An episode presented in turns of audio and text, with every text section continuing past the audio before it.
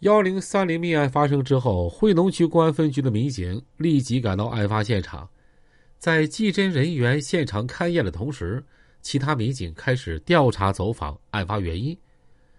同时，惠农区公安分局把情况汇报给石嘴山市公安局。这起性质恶劣的杀人案件引起了市局领导的高度重视。市局一边把案情上报自治区公安厅。一边迅速抽调得力民警抓紧侦破，然而情况不像民警们想象的那么简单。由于叶富有涉黑团伙在惠农区为非作歹、欺压残害群众时间太长，群众敢怒不敢言，更不敢报警。幺零三零命案发生之后，案发现场附近一些商户吓得纷纷关门。在警方上门了解情况的时候。明明知道线索，但惧怕凶手报复，不敢说出实情。看到这种情况，警方更加坚定了破获此案的决心。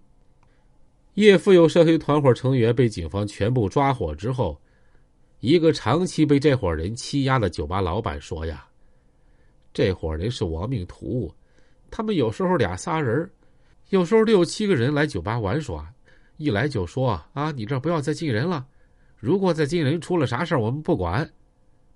只要他们说了这话，再来客人消费的时候，我就不敢再接待了。有一次，这伙人来玩，带了十几把砍刀，他们杀杨超的时候，我看到了，那捅人就像捅西瓜一样啊。为了维护社会治安，还人民群众一个良好的社会秩序，警方加大侦查力度。迫于警方的威力。案发之后，有部分涉案人员主动到石嘴山市公安局惠农区公安分局投案自首，警方因此掌握了案发时在场的所有人员的情况，确定了侦破方案。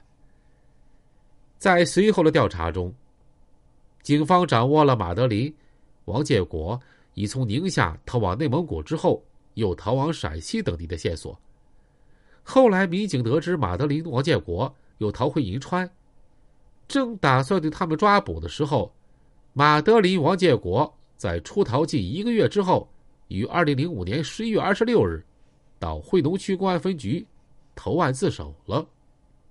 从对马德林、王建国以及其他涉案人员的审讯中，警方得知，在马德林等人杀人潜逃的过程中，一直有人为他们提供资金、车辆、住房等帮助。通过对案情的进一步调查。一个以叶富友为幕后老大的犯罪团伙逐渐浮出水面。为了掌握该团伙所有的犯罪事实，将其彻底摧毁，警方开始大量调查走访。在掌握了充足的证据之后，警方把这一团伙确定为宁夏最大的一个具有黑社会性质的犯罪团伙。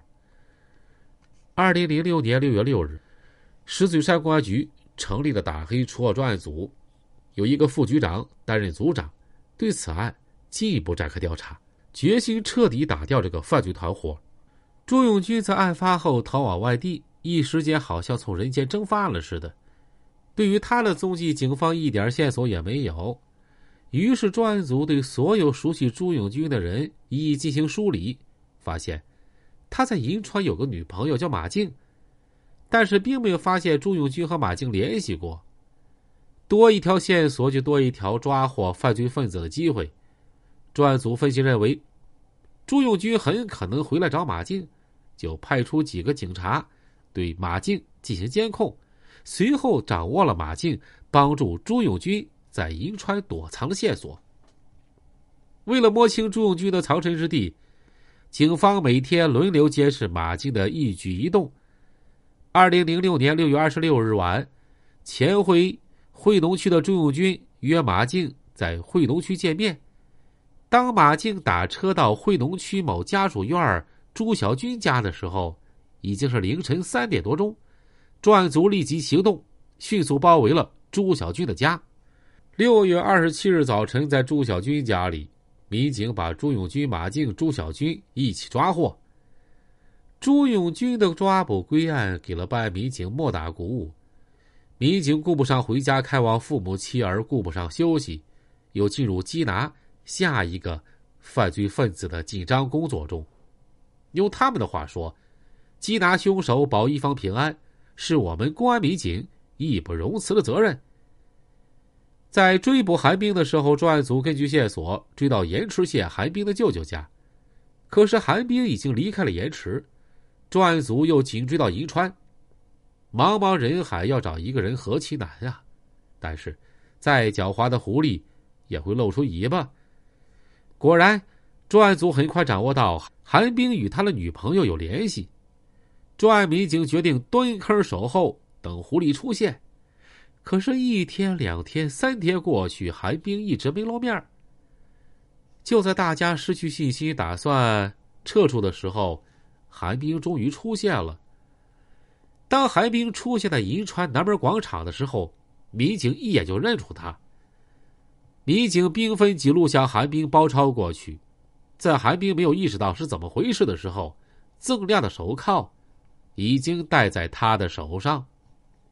随后，好消息频频传来：肖乃全在陶乐被抓获，不久，许宁伟也被公安机关抓获。再后来，王鹤松也落入法网。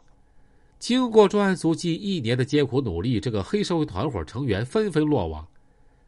二零零六年八月二十三日，专案组得到线索，老大叶福友和骨干成员李东武、马西等人出现在百元楼茶楼。专案组决定对茶楼实行清扫行动，铲除该黑恶势力。随后，叶福友等人被抓捕归案。